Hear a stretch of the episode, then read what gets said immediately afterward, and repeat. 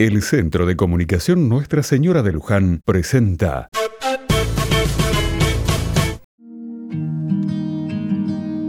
Otra mirada. A lo largo de la historia, siempre hubo personas que buscaron alcanzar la sabiduría.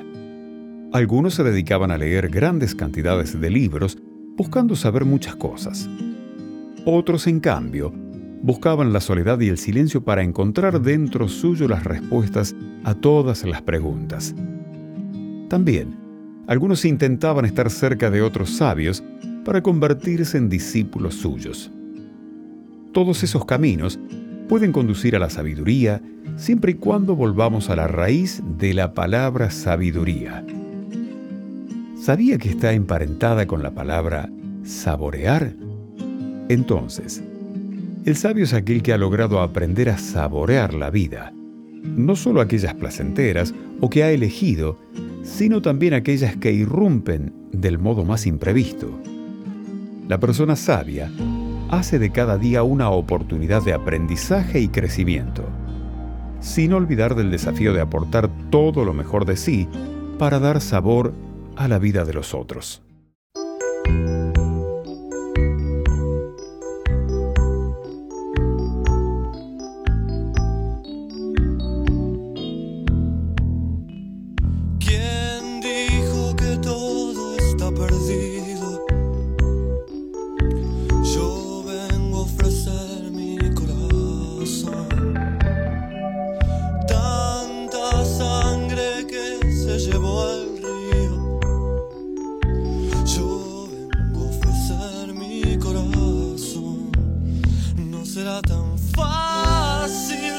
Sé qué pasa. No será tan simple como pensaba. Como abrir el pecho y sacar